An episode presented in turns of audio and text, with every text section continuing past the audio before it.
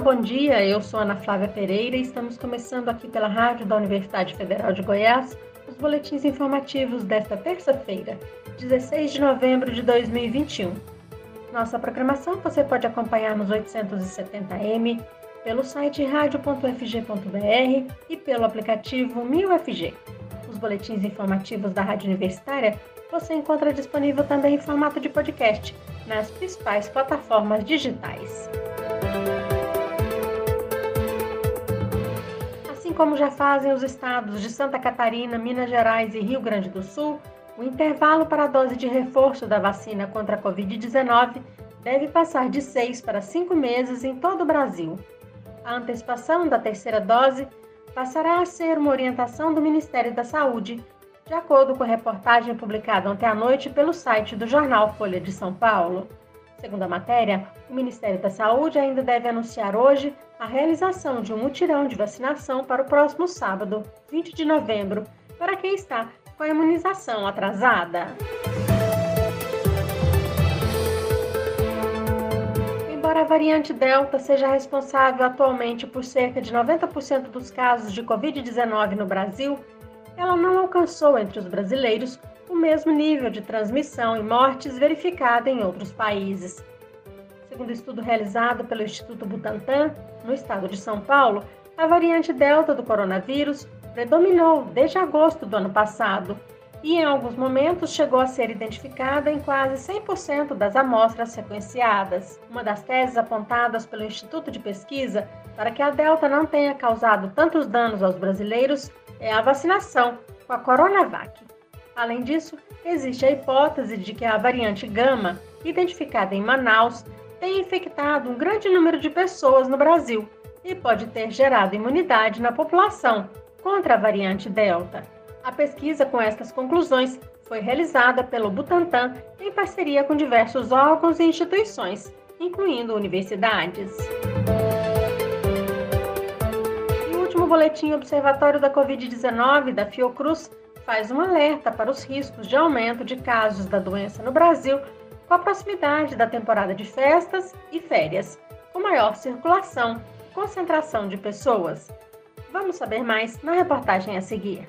O boletim chama atenção para o exemplo do quadro recente da pandemia na Europa e na Ásia Central, que vem registrando o crescimento de diagnósticos e óbitos mesmo em locais em que a cobertura vacinal já se encontra em patamares elevados. O pesquisador da Fiocruz, Rafael Guimarães, um dos autores do boletim, afirma que embora os dados recentes no Brasil indiquem a manutenção da tendência geral de queda dos indicadores, a pandemia não acabou e medidas de proteção devem ser mantidas. A gente mantém o ritmo de declínio de casos e óbitos diários no país, embora esse patamar de declínio esteja acontecendo num ritmo mais desacelerado, e a gente ainda mantém, embora com relativa estabilidade, os níveis de transmissão de síndrome respiratória aguda grave ainda em patamares altos no país. Isso significa dizer que a gente precisa estar atento às medidas ainda de distanciamento físico e também ao uso das medidas de proteção individual, como é o caso da máscara, da higienização de mãos e do uso de álcool álcool gel. A análise afirma que o percentual da população adulta vacinada não é o indicador mais adequado para avaliações, já que a população de adolescentes é um dos grupos com maior intensidade de circulação nas ruas. De acordo com o boletim, é fundamental alcançar o patamar de 80% de cobertura vacinal completa da população total, que atualmente está em 55%. O estudo alerta ainda para a desaceleração da aplicação da primeira dose no país, como explica o pesquisador do Observatório Covid-19 Fiocruz, Rafael Guimarães. A gente tem atingido patamares de estabilidade na nossa curva de crescimento de aplicação da primeira dose, o que significa dizer que a gente pode estar chegando a um certo nível de exaustão. E a gente precisa nesse momento reforçar essa primeira dose, procurando atingir aqueles grupos que têm mais resistência a tomar vacina e também aqueles grupos que são mais isolados no país, para que com isso a gente consiga manter o crescimento de cobertura vacinal e com isso a gente consiga atingir os 80% de cobertura necessários para que a gente possa ter mais segurança para voltar a liberar as atividades de aglomeração e também atividades em espaços confinados. O boletim aponta também a manutenção dos casos graves e óbitos pela doença em idosos, o que, segundo os pesquisadores, desperta para a necessidade de protocolos específicos da clínica e da vigilância para essa população. Da Rádio Nacional no Rio de Janeiro, Fabiana Sampaio.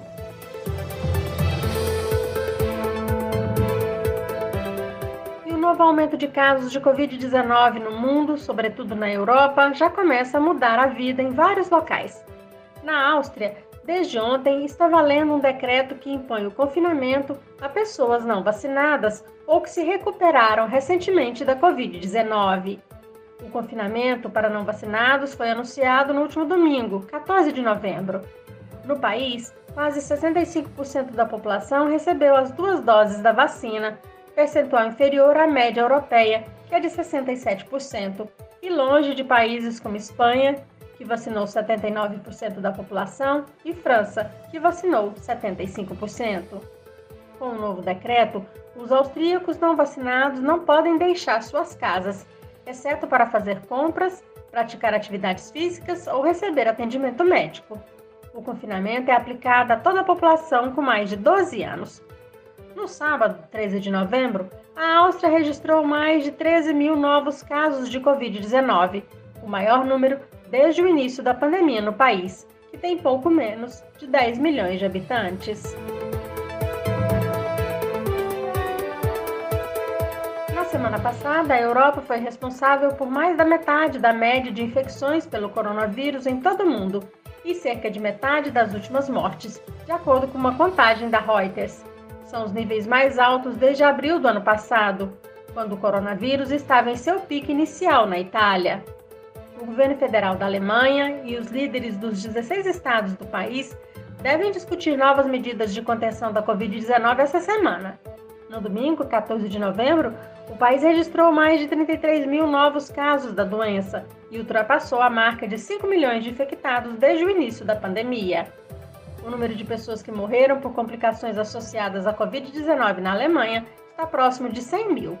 A França, a Holanda e muitos países da Europa Oriental também estão enfrentando um surto de infecções.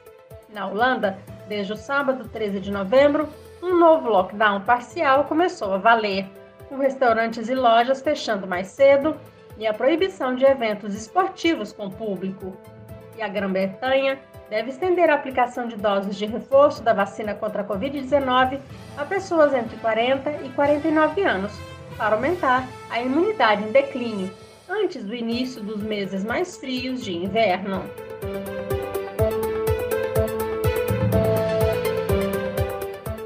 24 de novembro, alunos da graduação da Universidade Federal de Goiás podem se inscrever ao programa de mobilidade virtual da Associação de Universidades do Grupo Montevidéu. Os selecionados poderão cursar disciplinas em instituições internacionais no primeiro semestre de 2022. O repórter Rodrigo de Oliveira conversou sobre esse assunto com o secretário de Relações Internacionais da UFG, o professor Francisco José Quaresma de Figueiredo. Vamos acompanhar essa conversa. A UFG inscreve alunos até o dia 24 de novembro para mobilidade virtual em universidades membros da AUGM, Associação de Universidades Grupo Montevidéu. Os estudantes da graduação selecionados pelo edital poderão cursar disciplinas em instituições internacionais durante o primeiro semestre de 2022. Nós vamos conversar sobre esse assunto com o secretário de Relações Internacionais da UFG, professor doutor Francisco José Quaresma de Figueiredo. Olá, professor, muito obrigado por falar com a Rádio Universitária. Olá, pessoal, tudo bem? Professor, como é que funciona essa mobilidade virtual? Explica para os alunos que estão nos ouvindo. Trata-se de um programa de mobilidade virtual, ou seja, o estudante permanece aqui na UFG, mas em sendo selecionado devido ao número restrito de vagas, ele pode, além das disciplinas que irá cursar aqui na UFG, fazer também disciplinas online nas universidades estrangeiras parceiras eh, nossas que participam também da UGM. Então, isto que é a mobilidade virtual, ou seja, o estudante permanece aqui no Brasil, mas frequenta né, uma turma com alunos, colegas estrangeiros e o professor também estrangeiro. Esse tipo de mobilidade agrega muito ao currículo do estudante? Quem faz esse tipo de opção é valorizado pelo mercado de trabalho? É, obviamente que os alunos preferem né, participar de mobilidade presencial, porque a mobilidade presencial ela possibilita ao aluno conhecer outro contexto, outro país, outra cultura, né? E isso é algo bastante enriquecedor. Mas devido à pandemia, devido às dificuldades de locomoção, a mobilidade virtual se configura como uma excelente opção, né, para que essa interação seja possibilitada, né?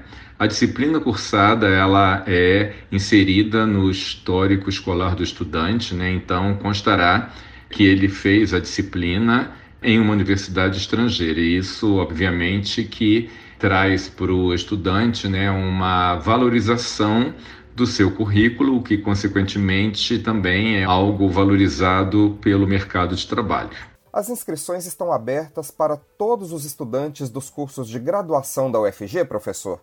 Quais são os pré-requisitos para participar? As inscrições estão abertas para todos os estudantes da UFG né, que estão devidamente matriculados e com frequência no ano de 2021. Não pode estar com a matrícula trancada, o estudante tem que ter média global igual ou superior a 6, ou média relativa igual ou superior a zero ter concluído entre 40% e 80% da carga horária, ter conhecimento básico da língua espanhola em nível B1, ter menos de 29 anos até dezembro de 2021, conforme normas da UGM, e não ocupar cargo docente na UFG.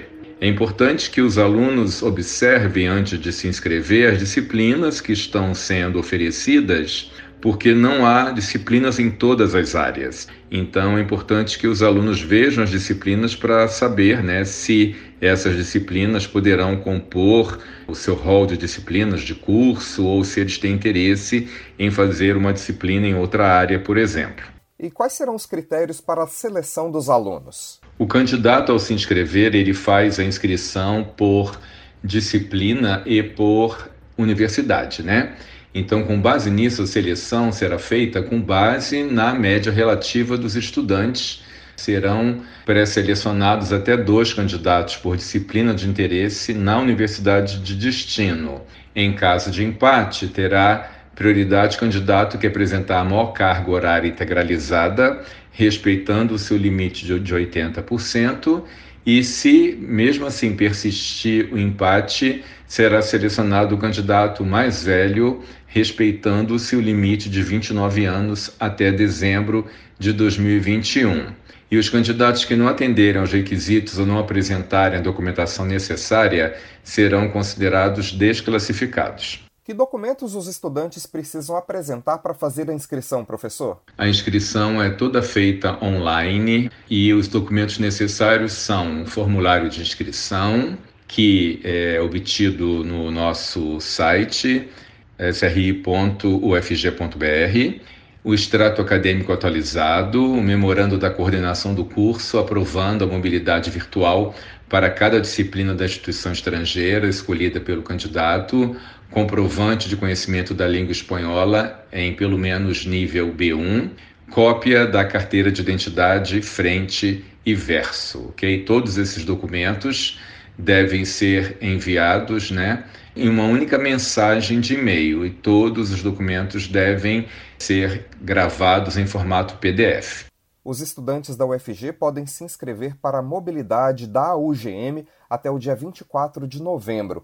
Após a etapa de recursos, a homologação final das inscrições será no dia 2 de dezembro, com divulgação do resultado preliminar no dia 6 de dezembro. Também após período para eventuais recursos, o resultado final da seleção sai no dia 8 de dezembro. O edital completo com todas as informações sobre a mobilidade internacional está no site da Secretaria de Relações Internacionais da UFG, sri.ufg.br. Rodrigo de Oliveira para a Rádio Universitária. O professor aposentado da Escola de Veterinária e Zootecnia da Universidade Federal de Goiás, Nilo Sérgio Troncoso Chaves, morreu ontem em Goiânia. Até 2016, quando sofreu um acidente vascular cerebral, o professor Nilo atuava como professor titular da Escola de Veterinária e Zootecnia da UFG. O professor Nilo Chaves era casado com a vice-reitora da UFG, a professora Sandra Mara Matias Chaves. Aqui na Rádio Universitária você pode acompanhar um novo boletim informativo às 11 horas da manhã. Nossa programação você pode seguir pelos 870m, pelo site radio.fg.br e pelo aplicativo MinUFG. Nós também estamos nas redes sociais. Curta nossa página no Instagram e no Facebook. E lembre-se, a pandemia de Covid-19 não acabou. Continue se cuidando. Ana Flávia Pereira, para a Rádio Universitária.